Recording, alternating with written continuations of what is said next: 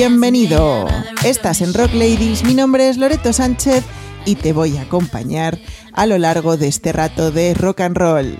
Como siempre, antes de empezar, voy a saludar a mis maravillosos compañeros. Hola, Blanca. Hola, muy buenas. Hola, Juan. Muy buenas. Blanca está enferma. Sí, ya empezamos con la temporada. Sí. Estoy con la risa de Pulgoso. Esa luego me vendrá a mí y la alargaremos durante mucho tiempo. Tú llevas bastante parte del invierno sin hacerte la risa esa de pulgoso. o sea Es que este año, milagrosamente, cuando me cogí el resfriado, me lo he curado bien. Sí, Esa es pues- la primera vez en mucho tiempo. Pues nada, no chupes mi esponjita. Sí, no la chuparé, no la chuparé.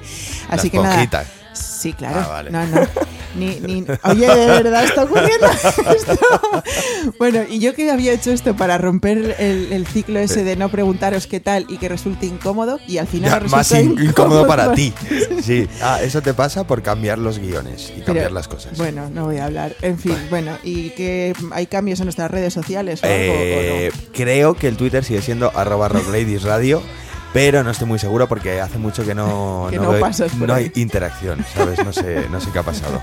Bueno, sin novedades también en nuestro Facebook Rock Ladies y tampoco en nuestro Instagram, Instagram Rock Ladies Ahí sí que hay novedades, Blanca. ¿Qué novedades? Pues que siempre se cuelgan cosas. Pero yo- hay- claro, pero yo es que no lo sé porque no tengo Instagram. Ah, claro, pues entonces, es que, es que estamos apañados, o sea, esta gente blanca que no sabe ni lo que es una red social. Yo que Twitter justo es, es que no sé ni de ¿Qué qué va. sería de Rock Lady sin mí, de verdad? O sea, Claro, esto es ¿qué tremendo. sería? Bueno, y también recordamos que colgamos en nuestro Facebook las playlists de Spotify de cada programa y también podéis encontrar los podcasts de los anteriores episodios buscando el perfil de Rock Ladies en iVoox.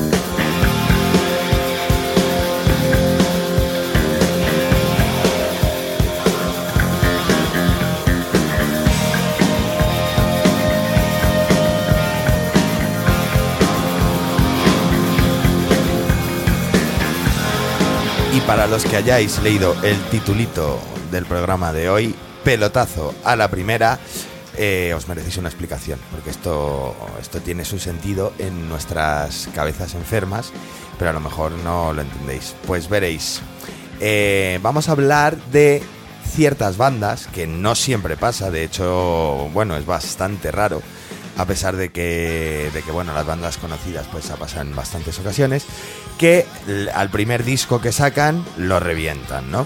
Eh, hay unos cuantos casos bastante, bastante evidentes en los cuales ese primer álbum, pues bueno, pues fue el momento probablemente cumbre de la banda y luego ya a partir de ahí, pues ya todo es un, un camino de rositas, ¿no? Pero bueno, no en todas las bandas ha pasado. Hoy vamos a dedicarnos a esas, ¿no? A particularmente esas que su álbum debut fue un pelotazo.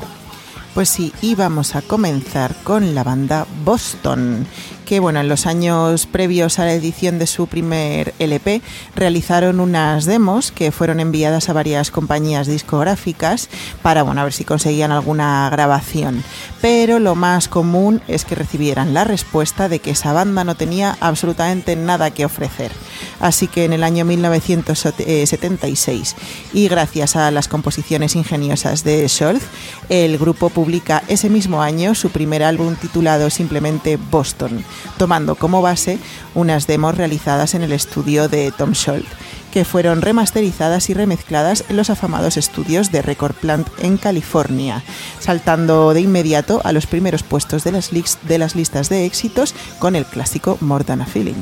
More Than a. Feeling, que bueno, que fue el tema más emblemático de la banda, el disco también fue el más emblemático de la banda, aunque bueno, no estamos hablando aquí de un One Hit Wonder porque bueno, tienen otros temas como Peace of Mind, Smoking, algún otro tema que bueno, que ha trascendido bastante, pero sí es verdad que, que en estos, bueno, en lo más importante que tenemos de Boston probablemente y lo que todos recordaremos es este More Than Feeling, que a mí me parece además un temazo con una construcción increíble.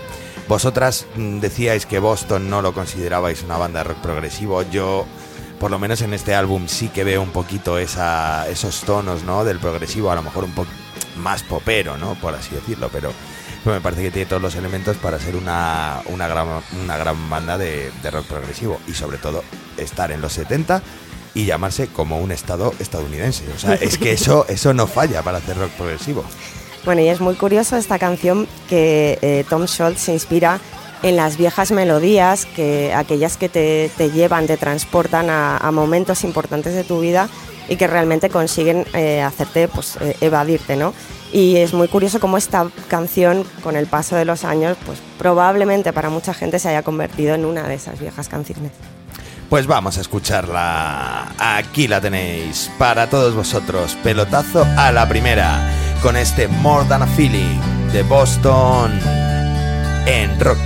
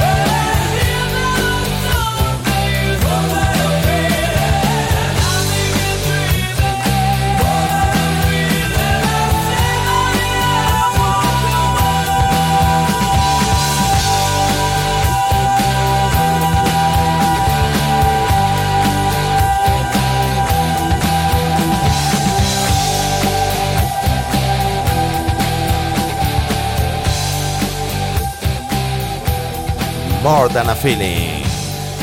El corte más importante que más trascendió de este álbum Boston, de esta banda Boston de los años 70 Y vamos a continuar con otra banda que está un poquito anterior, una de mis bandas favoritas, y que, bueno, utilizaron la misma fórmula de llamar a su primer álbum como se llamaría su banda posteriormente que es muy buena carta de presentación porque así ya se te queda, ¿no? O sea, si claro. tú imagínate que te llamas, por ejemplo, los, los Fliskies y llamas al álbum Nottingham pues no tiene tanto sentido. Como también suele pasar, ¿eh? Sí, o también pasa, pero, pero que, esta fórmula, sobre todo en esta época, ¿no? A, principios de los años 60 hasta, hasta mediados de los 70, pues se utilizaba mucho y con buenos resultados, como es el caso de Los Doors. Pues sí, fue lanzado en enero de 1967 y causó sensación en los círculos musicales.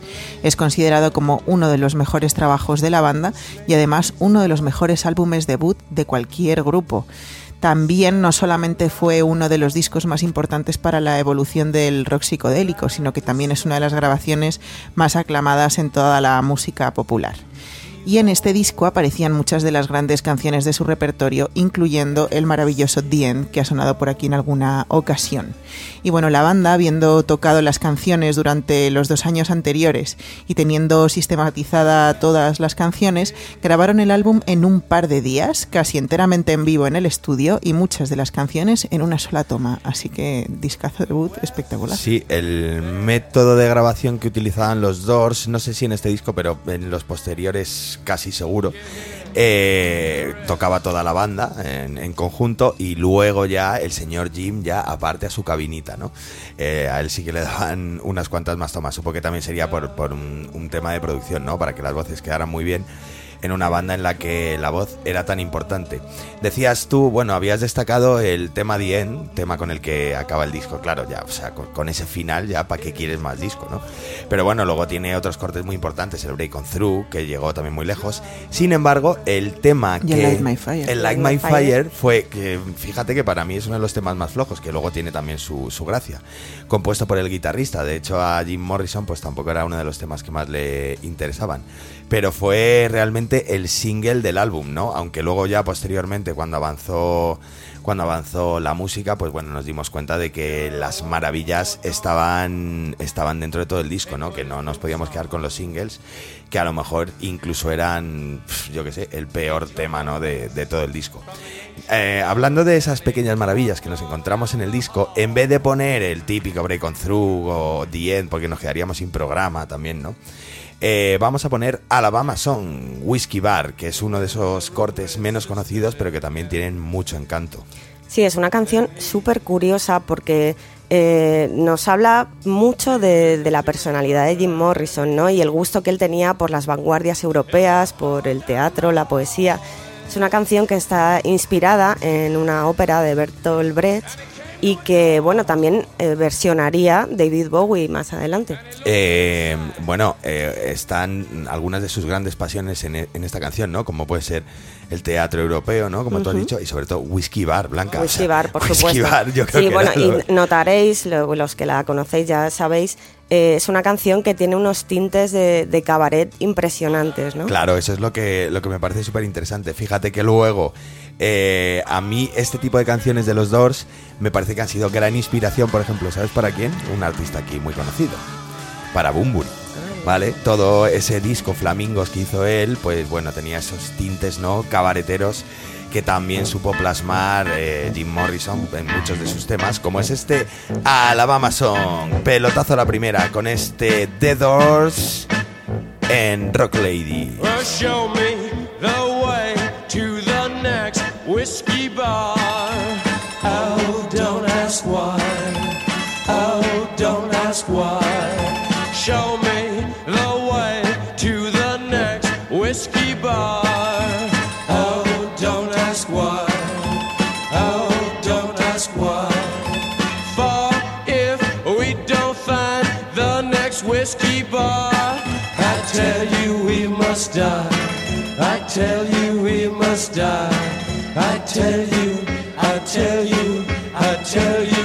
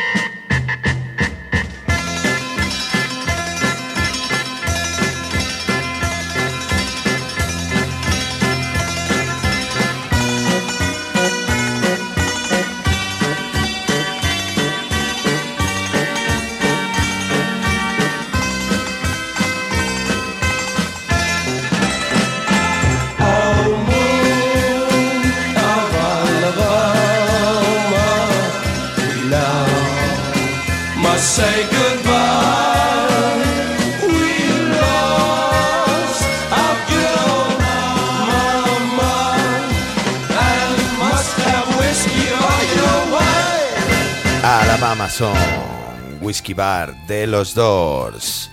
Empezaban con un álbum debut, como ha dicho nuestra compañera Loreto, pues de los, de los mejores, de los más pelotazo que hemos tenido. Aunque bueno, está en, el día de hoy pues tendremos unos cuantos más.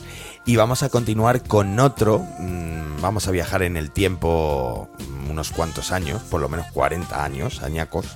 Porque es una de las bandas que para mi gusto han tenido uno de los álbumes debut más sorprendentes en los últimos 20 años, ¿no? Y hablamos de Strokes. Eso es, que lanzaron su álbum debut que se llama Is This It en el año 2001 y alcanzaron rápidamente el segundo puesto en la lista de éxitos británica. Eh, ellos ya tenían un EP anterior que se llamaba The, Modern Age y bueno, pues se decidieron grabar estas canciones otra vez y añadir unas cuantas más de la misma forma que hicieron los Doors, es decir, hicieron una especie de falso directo en el estudio y lo grabaron todo.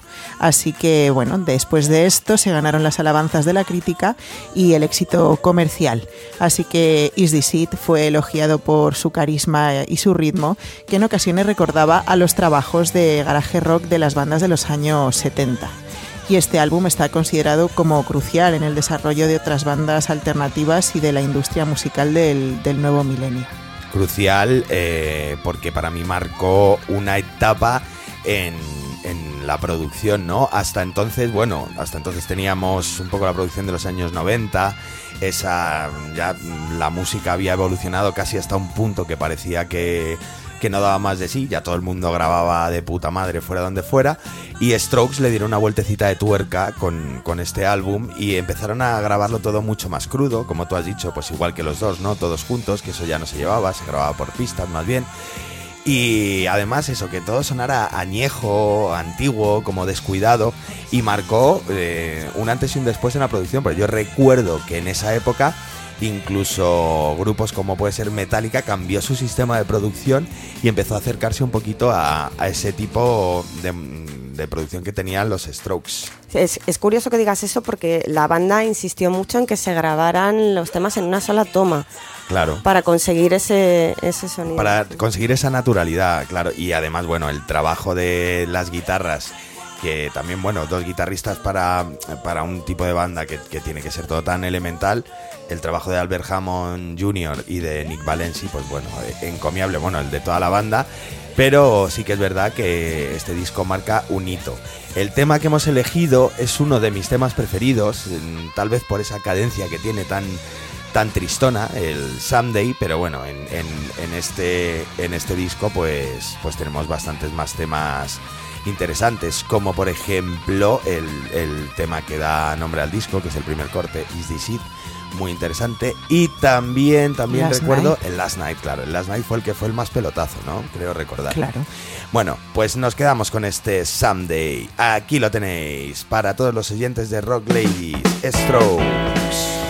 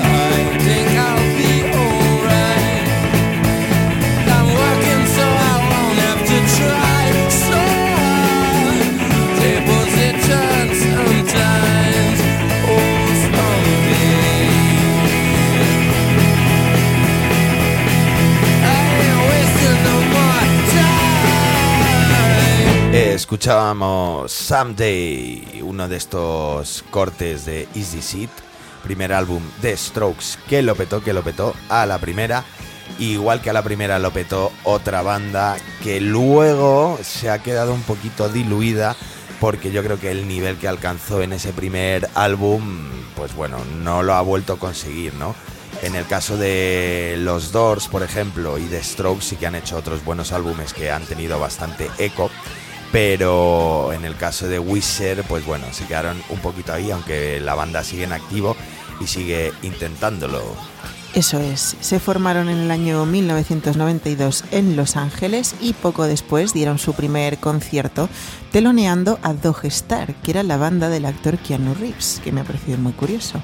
Y en agosto de ese mismo año realizaron una de sus primeras grabaciones conocidas, que es la maqueta de Kitchen Tapes.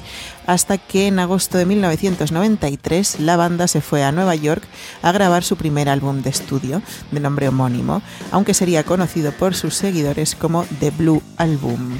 El disco recogía influencias de grupos como los Pixies o los Beach Boys, con un sonido que podía ofrecer similitudes con alguna banda del momento como Pavement.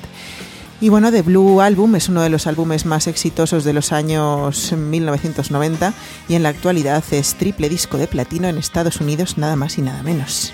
Nada más y nada menos. Eh, el tema, bueno, el tema más reconocido de este álbum, que además tenía un vídeo muy interesante, muy en la línea de Sin Bloom de Nirvana. Yo creo que en esta época, supongo que por, por influencia de Oasis, pues se llevaba mucho lo de volver a la estética de los años 60, ¿no? Con, con esos trajes y tal. Eh, y el tema, bueno, el Buddy Holly, ¿no? Era el, tema más, más importante del álbum. Pero nosotros, para no caer en lo típico, que en algunos discos sí hemos caído, pero en algunos otros no, eh, vamos a elegir uno de los temas que a mí más me impactó, más me llamó la atención, con, con ahí un, no sé, un estilo súper ácido, pero, pero muy popero como les caracteriza, que es este Undone de Sweater Song. Una canción que inicialmente pretendía tener un aire así como triste, ¿no? Pero que cuando la Es que no saben, es que Wizard no saben ser tristes. Claro, no sabes tampoco definir porque en realidad trata de, de un tipo que, que, se le está yendo la cabeza. Claro.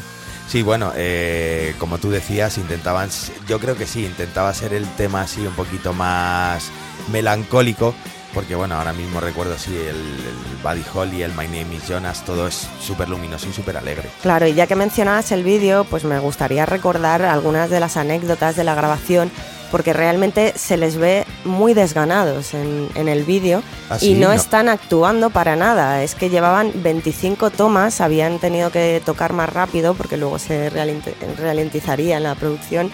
Y, y estaban hasta las Ah, narices. están ya. agotados. Ah, no y no sabía. solo eso, sino que de entre los perrillos que pululaban en la grabación, que se ven en, en el vídeo, uno de ellos se cagó en una pedalera tranquilamente. O sea, hasta los perros estaban hartos de estar Sí, allí. sí, estaban hartos. Bueno, pues vamos a escuchar el temita. Ahí lo tenéis. Undone de Sweater Song, Wizard and Rock Lady.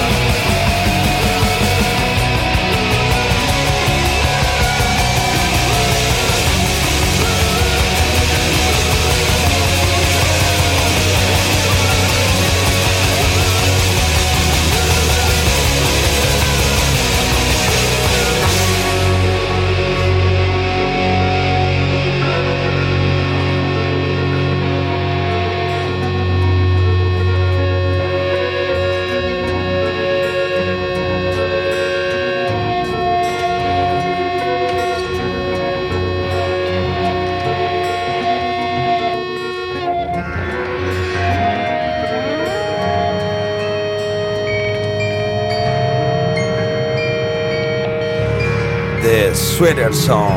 Escuchamos Wizard en Rock Ladies en este pelotazo a la primera. Os recordamos que son, pues eso, pues los álbumes debut. ¿no? Eh, seleccionados por Rock Ladies que, que creemos que más lo petaron. Y ahora viene uno, bueno, un caso que es mm, también conocidísimo, ¿no? Que es ese primer álbum Ten de Pearl Jam, que ya directamente, bueno, ellos ya nacieron famosos ya. O sea, ya fue en plan de, no, tú sacas esto y pa'lante. No te creas, ¿eh? No te creas. ¿No tanto? Ahora, ahora te lo cuento.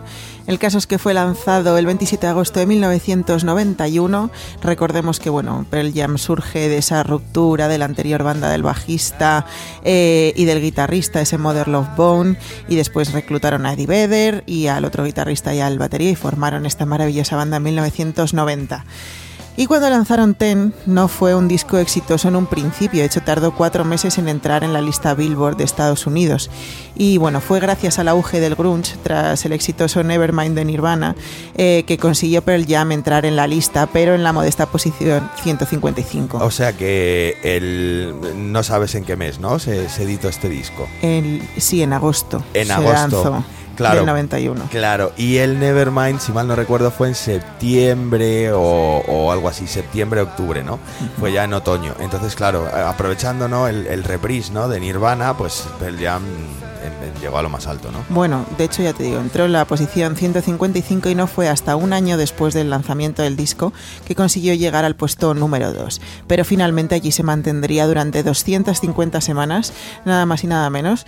Y bueno, el álbum ha vendido al final más de 10 millones de copias solamente en Estados Unidos, ha sido certificado como disco de platino 13 veces y evidentemente sigue siendo el álbum más exitoso de, Pearl Jam. Aunque se les acusó de subirse al tren del éxito del grunge, ha tenido un papel evidentemente decisivo en popularizar el rock en, en todo el mundo. Hombre, y además que se les acuse por eso, por si hubieran seguido una moda, pero es que han sido fieles a su estilo eh, toda la vida. Claro, lo que pasa es que, bueno, sí, es un álbum debut que tiene, pf, tiene todos los temazos, ¿no? Tiene el. Olive, tiene también el Black. Y el temita que vamos a poner hoy es uno de mis favoritos también, que es un temazo y es Jeremy, que dice Blanca que está maldito. Bueno, que está maldito. No sé si recordáis eh, que Jeremy, bueno, tercer sencillo de, de este álbum, es una canción basada en una historia real. De hecho, eh, en un pequeño párrafo que leyó Eddie Vedder sobre el caso de un niño de 16 años que se suicidó delante de los compañeros de clase. Entonces, claro, él cuenta esta historia y realmente casi mm, se arrepiente 30 o 40 años después porque la cosa es que la familia no acogió muy bien que Ah, Eddie que Vedder contara dedicara, eso. claro. En realidad Eddie Vedder eh, fue algo que le, que le marcó muchísimo porque pensó, bueno, un chico tan joven que probablemente sufría acoso escolar, pero que intentando vengarse de, de esos amigos que se burlaban de él, lo único que consiguió fue un párrafo en un periódico, ¿no? Eh, luego, más tarde, la canción eh, realmente se hizo muy famosa por el vídeo, que fue finalmente censurado y malinterpretado, porque en la última escena aparecían los compañeros manchados de sangre. Y esto aludía un poco a esas famosas masacres de los institutos Claro. americanos. Pero eso fue un poquito posterior, lo de las masacres, ¿no? El- Bueno, eh, eh, esto ya es una cosa que viene pasando Ya de largo, de pero es verdad que luego en el año 96 un chico disparó en un instituto a cuatro compañeros y dijo que se había inspirado en esta canción. Uf, Claro. vaya tela. También eh, eh, durante la masacre de Columbine se prohibió el vídeo precisamente porque podía ser malinterpretado. Claro. Y posteriormente el niño que sale en el vídeo murió eh, en unas vacaciones en Hawái. Anda, pues sí, Jolín, sí, pues sí. está maldita, sí. De todas formas, la mayoría de los textos, si mal no recuerdo, de este álbum no son muy luminosos, ¿no? Porque el Black también es de una ruptura que tiene de Eddie Vedder, ¿no? Y lo cuenta ahí. Y luego el Life también creo que habla de su padre, pero no habla muy bien. O sea que bueno, bueno, son grunge y claro, pues el Ah, grunge- mira, mira, no es en Hawái, es en Puerto Rico. Eh, pero sí, te quería decir que es que Eddie Vedder en, este, en estos temas se inspiraba mucho en las cosas de, de actualidad que él iba, iba encontrando. Y además era una persona tremendamente joven, no sé si recordáis el Sí, sí. vídeo. Claro, Entonces, sí, claro, sí. todas estas cosas le impactaban mucho. No le gusta Eddie Vedder a mi hermana, señoras y señores. Ahí lo tenéis, Jeremy Pearl Jam, uno de sus cortes magistrales de este álbum Ten para todos vosotros en Rock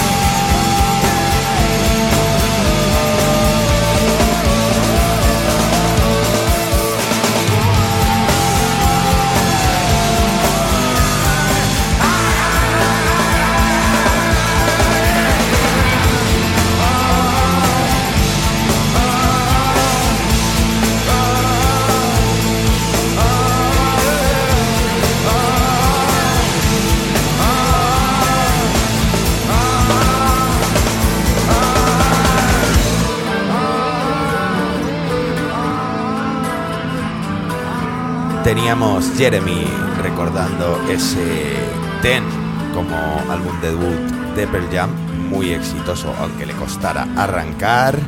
A Blanca le ha faltado eso que me cuenta siempre de, de cuando ve a Eddie Vedder de joven, dice, ¿y esa voz de hombre de dónde la saca?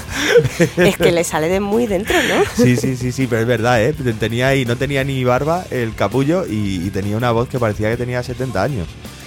Bueno, otros que no tienen una voz de 70 años No, son los que vienen a continuación, que son Rage Against the Machine. Que bueno, ellos comenzaron haciendo una presentación en el garaje de uno de los amigos de la banda, tocando solamente cinco canciones que eran las que tenían escritas en el momento, pero tuvieron tanto éxito que las repitieron varias veces. Así que, viendo lo que había gustado, decidieron lanzarse a lo grande y la- eh, grabar una cinta de 12 canciones en un estudio local. De hecho, ese concierto del que hablas tú, creo, yo lo encontré, eh, no sé si es ese, yo diría que sí, porque, porque son los mismos temas de este primer álbum, pero Saque de la Rocha no estaba, y los tocan en instrumental, curiosamente, pero está la peña a tope. Y Son se- cinco canciones Sí, solo pues- las de ese concierto. Sí, pues creo que es ese. Y, y ya, bueno, pues eso, ya apuntaban maneras, ¿no? Luego ya encontraron a Sac de la Rocha, que les encantó su, su discurso ese de izquierdas, que luego han llevado totalmente, ¿no? A la práctica todos los miembros y a partir de ahí, pues ya este Rage Against the Machine. Bueno, entonces comenzaron a tocar en clubes de los alrededores de Los Ángeles y consiguieron vender 5.000 copias de la cinta. Eh, se fueron dando a conocer en el ambiente musical y de hecho estuvieron en el segundo escenario del Lollapalooza 2 en Los Ángeles, donde les vio un cazatalentos. Así que gracias a él comenzaron a grabar el disco debut Rage Against the Machine.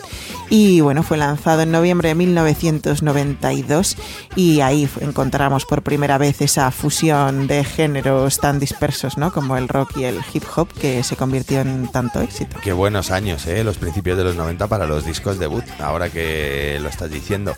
Eh, para aquellos que piensen que a lo mejor hay que trabajar mucho un disco para que meta un pelotazo, tengo entendido que este disco se, graba, se grabó prácticamente en una noche. ¿Ah, que fue otra cosa que me quedé alucinado, sí. Lo cierto es que lo que dices tú, ya tenían los temas muy bien preparados, ya tenían todo bastante hilado, pero vamos, eh, estos señores son unos cracks porque conseguir ese pedazo de álbum en una sola noche me parece alucinante.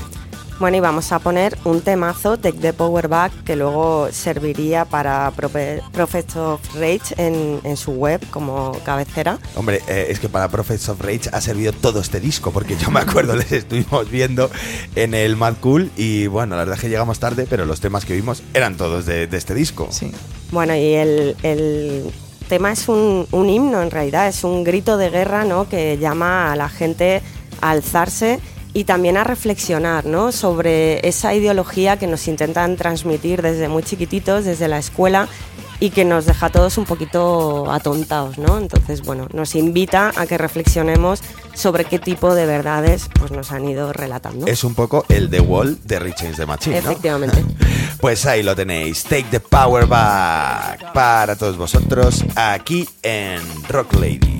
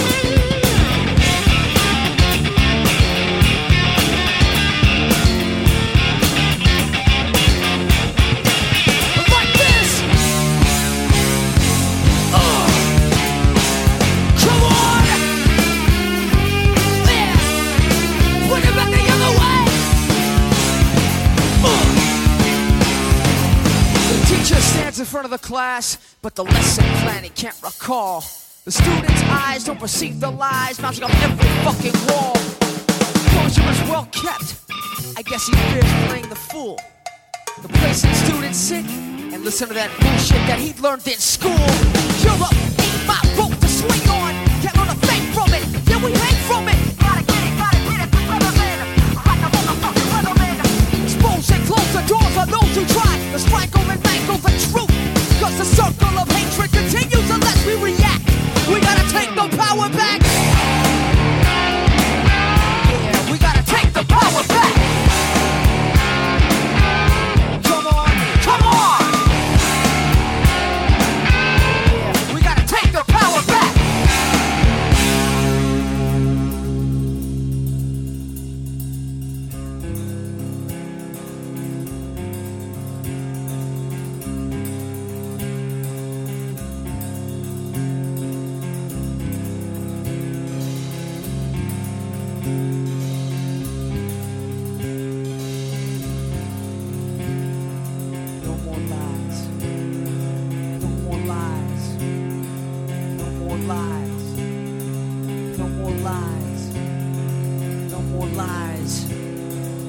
More lies.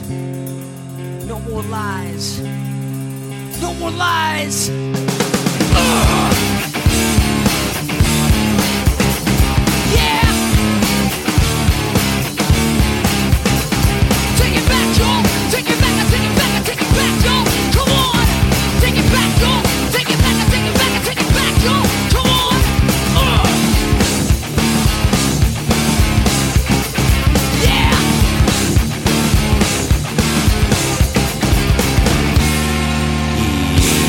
Y aparcamos estos booms de los años 90 y nos vamos a ir un poquito atrás en el tiempo hasta mediados de los años 70. Es que me recuerda esta banda, claro, no puedo evitar mm, contar la anécdota, porque es que la tengo que contar. Es que Loreto ha esperado al año 2019 para ver Regreso al Futuro, que la Ah, sí. estuvimos viendo hace nada. Sí, sí. Y le ha Es muy encantado. joven. Sí, le ha encantado. Claro. Pero es que me parece asombroso que cuando ellos viajan al futuro eh, ya- y Loreto ha visto la película, ya es el pasado. Para O sea, Sí, vosotros. No, Claro. llegan como mucho a 2015 Hmm. y es súper curioso. Claro. qué, qué optimistas eran. Espera, que te ha gustado.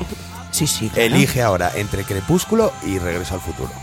Uf, no es tan distinto, no se puede elegir. Bueno, se puede- a ver. Es como que prefieres un donut o un cordero asado, pues las Ah, dos. Uy, pues me has dejado ahí en un. claro, en- es lo en mismo, pues Sí. va, depende de cada ocasión. Una de principal y otra de postre. Claro, claro. O sea, primero te ves la trilogía de Regreso al futuro y luego te ves las o 17 no, de o Crepúsculo. primero esas. Crepúsculo, que son como más oscuras, y luego te iluminas un poco más la vida y te es deja que a mí mejor lo sabor de de boca. la oscuridad de Crepúsculo, mm, permíteme que difiera, pero Claro. vale. ¿Pero las has visto? Sí, sí. Loreto no es- todas, no todas. Loreto Loreto, pues lo mejor es el final, Claro. ¿eh? tienes que verla.